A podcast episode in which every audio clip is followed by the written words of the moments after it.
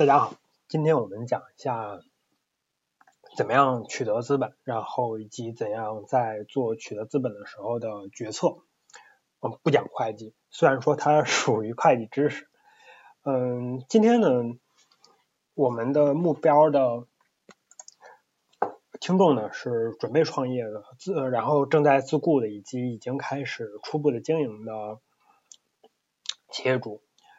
呃，当然，大家会会问说，为什么要做这样一个题目？说这个东西跟普通人有什么样的关系？呃，我我这样来说，我们现在可能很多人并不在自己经营一家企业，但是呢，我们在给别人做工作。在给别人做工作的时候呢，我们会在积累自己的经验，然后积累更多的技能。呃，然后呢，我们还会有很多的自己的呃娱乐。然后，但是有些那种娱乐或者兴趣呢，它并不是完全的只能做娱乐的事情，然后很多的我们的兴趣点也本也形成了我们更多的技能，只不过这些技能在我们现在的岗位里可能用不上。然后当我们的年龄逐渐的增加，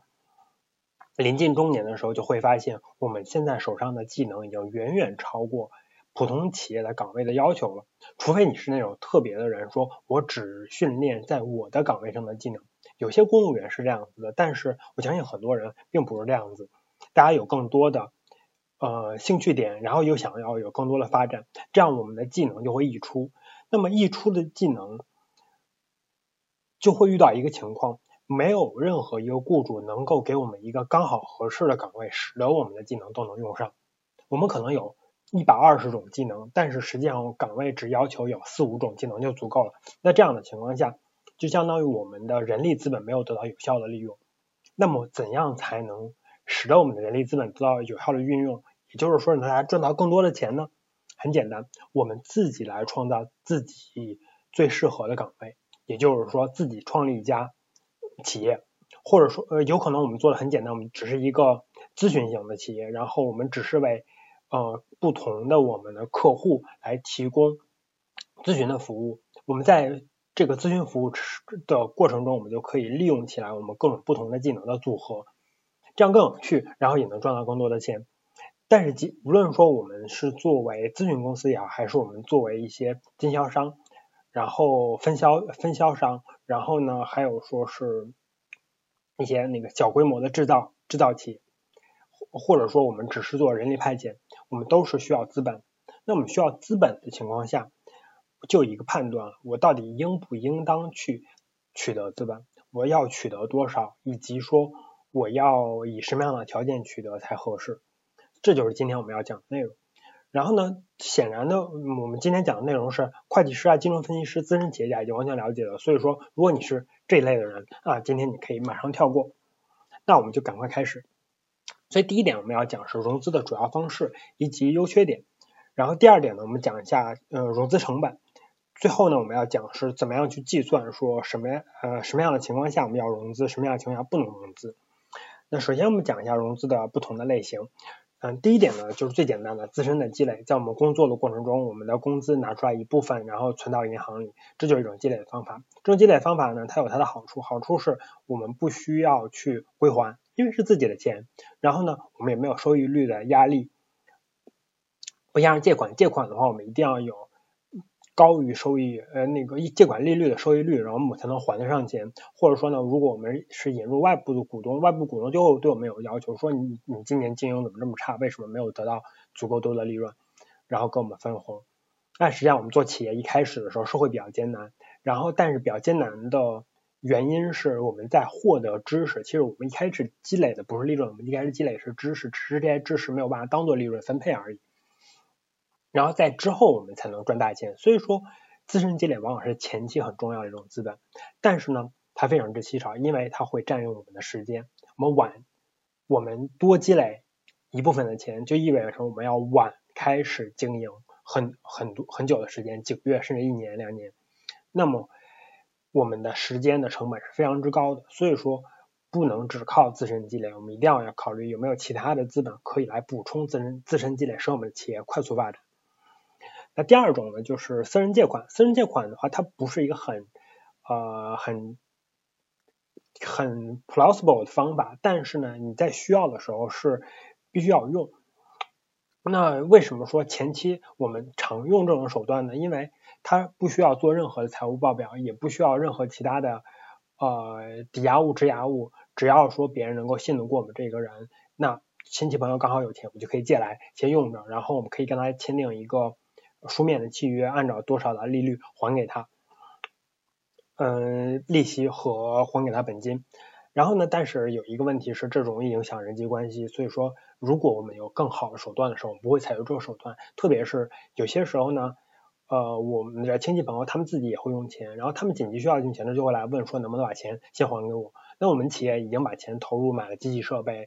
然后我们就不可能立刻拿出来钱还他，那么这也会影响人际关系。所以说，呃，只要我们有更好的手段的时候，我们不选这一种。那第三种呢，就是供应商的赊账。因为有很多的企业，他想要把自己的产品或者服务，呃，主要是产品卖到很多自己控制范围之外的地区，然后呢，他那些地区如果没有呃不愿意自己去设立一个呃销售点，然后再雇更多的人去在那里驻点，那么他就他会去考虑说有没有当地的分销商愿意去呃把我把我的商品放在他那里，然后卖出去之后再把钱给我。那么，如果我们去做分销商，我们刚好跟这种供应商有认识，这是一种很好的方法，因为我们可以首先拿到货物，然后等到货卖掉之后再给他钱，不需要再加我们自己的资金。但是呢，前提就是有这样刚好认识的供应商可以做，所以不是所有人都可以选择。那接下来我们可以可以说一下银行透支。首先，我们知道银行透支，或者说是那个 bank overdraft，它是跟信用卡透支是有区别的，信用卡透支是针对个人的，它会它的利息是呃很疼的，它利率很高。然后呢，银行透支呢，往往它利率不会很高，银行会跟企业说，OK，我跟你签，我我我已经跟你交易这么久，我知道你你的情况，然后我可以给你多大一个额度，一百万、两百万，然后你可以花钱的时候，你可以花超过一百万、两百万，就是账户是会负数，但是不要付付过多，过多他们要罚。然后呢，利息不会很高。但是呢，在银行要求的时候就必须要偿还，所以说这种款项它利息不是很高，我们就可以我们可以使用临时性的周转来使用是很好的一个选择。但是我们不能用它来做一个长期的投资，因为要长期投长期投资，当我们需要银行说要还钱的时候，我们没有钱还给他。那如果我们要做长期投资，选什么呢？银行贷款是一个比较标准的手段，然后当然要跟我们的长期投资要进行匹配。例如说，如果我们要做一个五年期的投资，那么比较合适一种方法就是我们借一笔五年期的贷款，这样每年我们就可以去归还它。等到贷款结束了，然后设备也用完了，然后下次我们再来一次，这样子匹配的时候会嗯不比较不容易出现现金流上的问题。当然需要考有特殊考虑，如果我们回款会很快，那么我们就可以缩短贷款的期限，然后尽快的把钱还掉，我们就可以少付一点利息。然后呢，另外一点就是关于呃呃利率的选择，利率的选选择呢是有，因为常常我们会有固定利率和浮动利率两种手段。浮动利率的话，有的国家有自己的央行，然后如果我们是介入啊、某些特殊的币种的时候，会有他们的一个固定市场上的浮动，他们的自己的市场的浮动利率，例如伦敦的 LIBOR 之类的利率。然后呢，很多的银行会愿意跟企业签订一个浮动利率的。借款合同，呃，贷款借款或者贷款合同。那么我们怎么样选择呢？如果我们的收入是跟呃利率是相关的，因为我们可能做跟金融相关的东西，刚好我们收入是跟也是跟我们跟客户那边是跟利率绑定，那么我们借款的时候最好我们也是跟利率绑定，这样子两边一块浮动，我们是利率上涨，我们收入和利息的支出都会增加，然后利息下呃然后利率下降，我们两边都会减少。不会说出现不匹配，收入下降，然后利息支出还要上涨的情况，那是那是非常危险的，因为那样有可能我们就还不上钱了。那那么如有些情况下，我们做实业的，利率跟我们关系不是很大，那我们就会选择用固定利率的方式，这样不会说啊我们收入没有变化，然后因为基准利率一上升，然后我们要付的利息就增加，然后吃掉我们本来有的利润，那是很危险的一个情况。那除了利率之外呢，我们还有一些是关于外汇的。如果说我们在本国进行经营，然后但是呢，我们把产品卖到国外去，国外他们用美美金跟我们结算，然后呢，那我们贷款来去构建我们的存货的时候，就有一个币种的选择的问题。如果我们贷款的时候选美金，那那这样是最好的。为什么贷款选美金？买，呃，然后我们买好存货或者做好存货，把它卖出去，收到美金，然后我们拿到收到的美金的货款，还掉贷款的美金的货款，不会有任何的风险。那么如果说我们借款的时候借的是本币，然后但是我们收款的时候美金，那万一美金的汇率下跌了话，那么我们就有可能说收到来的货款，然后再去还本币的借款的时候不够了，或者说是至少说它会吃掉我们一部分的利润。但如果你真的借不到美金的话，没有办法，没有那外汇的远期合约，然后没有互换，没有很多很多其他其他的手段。如果有这种情况下，记得找一个合格的当地的会计师去询问。然后呢，银行贷款当然是有成本的啊。嗯，首先我们一定要有呃财报，然后银行可能也会看说这家企业已经运营了多久，然后如果已经运营了很久，然后一直有正常的收款，银行就会觉得我比较放心一点。然后当然也有，呃，有的说要抵押的房产、质押的黄金或者质押的票据，然后或者说要找人担保。找人担保的话，嗯、呃，如果找个人担保，基本上就等于跟他说，请把钱给我。嗯，但是呢，我们可以不找个人担保，我们可以找公司担保，因为有些是专门做担保公司的，我们要付一部分的钱给他，他就会给我们做担保，然后我们就可以借到钱了。这也是一种可行的手段，如果需要。嗯，然后呢，除了这些直接的借款之外，我们还有一些方式呢，是跟别人一起做生意，例如合伙企业。合伙企业的时候，有有时候一个人拥有的技能不是很完整，然后刚好有另外一个人的技能，我们可以互补一下。然后我的自己的资本不是很高，他也可以带着资本来，然后我们就一起做。但是呢，合伙企业有一点风险是非常高的，如果合某一个合伙人他不诚实，他利用合伙企业的名义，然后出去借钱，借完之后。卷钱跑路，那么剩下的合伙人是要以私人的资产来去偿还的。注意哦，是私人的资产，不是以企业的资产。所以说，合伙企业如果选错了合伙人，风险非常之高。嗯，所以说呢，呃，如果顺便有很合适的人，它是一种筹资的手段，但是我们不会把它当做通用的筹筹资手段。那除此之外，我们最常见的就是开公司喽。开公司之后有一个比较好的。特征就是什么呢？我虽然说股东肯定会问我们说今年要分红多少红，但是我们万一没有办法分红的时候，股东不能申请说我们要把公司关掉，除非他足够人人数足够多，他可以申请关掉。他只要人数呃他的持股数不到一定的比例的时候，股东是没有办法随便说啊我要把公司关掉。嗯，那那这样子呢，就给我们经营者有更多的灵活性了。当然呢，融资成本是比较高的，因为我们不会说给一个固定利息，而是说最后你赚来的所有的钱要按比例分给其他的投资的股东。然后呢，合规成本也会比较高一点，每年我们要给公司注册处，每个国家都有点区别，可能叫不同的名字，我们要给公公司注册处、呃、提交我们今年运营的各种各样他们需要的文件。然后呢，一般来说，我们如果不是公众公司的话，股东数也是有限制，而且这些股东必须也是跟我们认识的人，然后。嗯，不能到大街上随便找一个陌生人说让他入股，那样是违反很多国家的证券法律的。那么如果说我们要想突破股东数的限制呢，我们就可以把它把公司改成那个公众公司。公众公司，嗯，虽然说可以募股啊，我们叫做 IPO 啊，首次募股叫 IPO，然后之后我们还有其他的呃第二次、第三次追加的各种各样的募股的方式。然后但是啊但是这个成本就会很高。还有一些像是优先股、可转呃优先股或者永久债的优先股、永久债呢，虽然说不是公众公司，它普通公司也可以做，但它它它是比较复杂。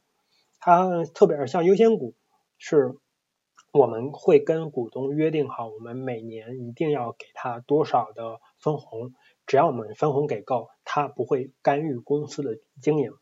分红给不够的时候，它就自动获得普通股相同的权益来去干预公司的经营了。然后呢，永久债呢是刚好呃是另外一个形式，所以我们是每年要给定固固定的利息，然后永远不会还本金的。优先股也是永远不会还本金，虽然当然虽然说是优永远不会还本金，实际上我们可以赎回，就是说我们给它买回来。嗯，其他像可转换债啊，或者说是有经营的公司债券啊，这这个如果你要想做这个，要去问会计师他们怎么做。然后除此之外呢，我们还有有限合伙和有限责任合伙，这个也要跟当地律师去问，说不定他是刚好适合你的方法，但是不是所有人都适合的。然后讲完各种各样的方式之后，当然这这个各种各样的方式只是说比较常见的这一种，还有很多种。如果你要想要去知道，找专业的会计师去问。然后其他的话，我们就下面我们就开始讲融资成本来怎么算。首先我们说最复杂、最复杂、最复杂哪些怎么办呢？找会计师问，或者找金融分析师问，他们是最懂行的，他们能够计算出一个确切的东西。然后我们只讲简单，简单的话，首先是永久优先股或永久债，也就是说我们永远不会偿还本金，每年给分红或者给给利息这种，这种是最简单，我们直接拿每年的红利和利息除以市价，就是我们的融资成本。那么其他的债务呢？我们要用内部报酬率公式。这时候有有的朋友就会问，为什么你要跟我讲一个很复杂的公式？我们不要讲公式，公式很复杂。我们能不能直接看合同呢？答案是不行。为什么呢？因为我们即使是跟正规的银行签订的借款的合同，它合同上的利率跟真实的企业承担的成本是有区别。为什么呢？是因为银行的利率是有银行自己的计算的方法，它不一定选择复利的计算方法来来呈现。同时呢，银行的这个利率它是没有考虑到它已经收到手续费的，例如它收取的手续费，然后有的国家的银行还会收什么啊财务顾问费，然后这这样费那样费，然后这些收到的费实际上企业都是收不到的。也就是说，如果企业去借一千万，很可能他只能收到九百多万，因为其他的都被费用扣掉了。然后我们如果考虑这些费用之后，就会发现我们的融资成本是远高于合同上写的标示的这个利利利息率的。所以说，安全起见，我们要用内部报酬率公式。但是有一点非常好的什么呢？内部报酬率公式不需要我们自己去记忆，我们用 Excel，Excel 可以做出来所有的。事情，例如呢，我们现在就是说，我我们要算一笔筹资，假设说我们要介入一千，然后呢，但是实际上我们没有收到一千，我们只收到九百九十，我们只会收到九百九十，因为我们知道那十是呃咨询费之类的东西，手续费之类的东西。那么之后呢，从第一年到第五年，我们以等额本息方式，就是每年还每年还同样的金额，本金和利息一一并还，然后我们连续还五年两百五，第一年九百九，然后之后。之后的五年是两百五，所以说我们就第一个单元格填上九百九，第二单元格开始连续填负的两百五，然后负的两百五，然后一填五个单元格，这样子我们就把所有的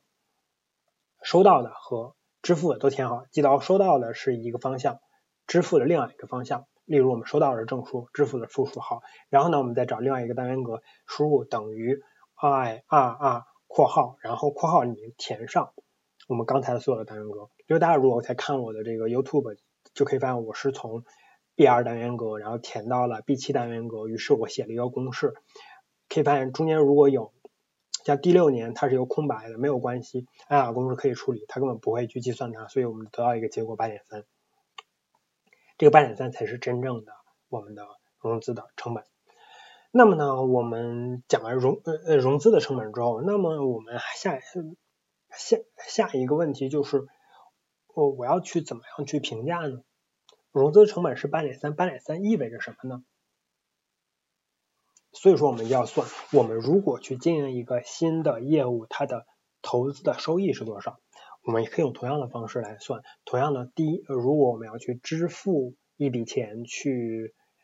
进入这样一个业务的时候，我们就用负数；然后我们收到钱的时候，我们用正数。然后如果说刚好收支相抵，我们就有写一个零。例如我，如果大家在看我 YouTube，就可以发现我在 C 二单元格写了我第一年要投资进去一千万，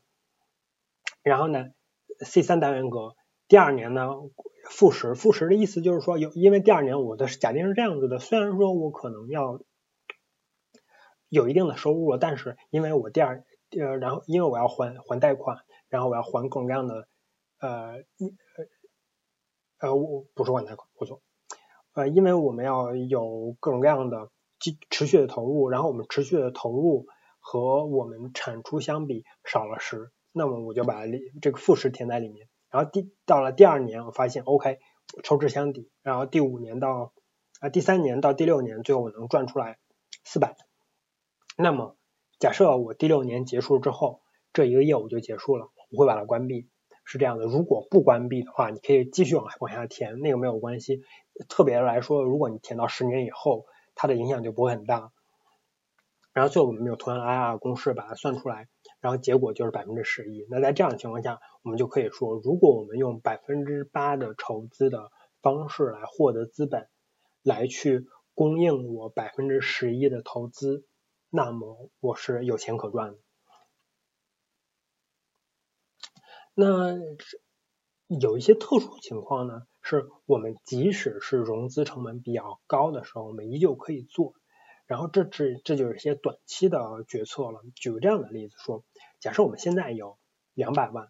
然后呢有一个一年期的新的投资和一个旧的投资，就是旧的投资我是债券，新的投资是一个新业务。那么如果我用自由资本两百万。然后我投的旧旧的债券，我能赚十万，但是如果新投资的话，我能赚十五万。只不过新投资的话是不够的，我要再贴五十万进来。那么现在的问题就就来了，我到底这五十万我要以什么样的条款来借进来呢？很简单，我们来计算，我们说缺口多少，计算一下五十万，然后收益差了多少，计算一下是五万。那么我们就我们就可以说，我们只要介入五十万的成本低于五万，我们就有钱可赚了。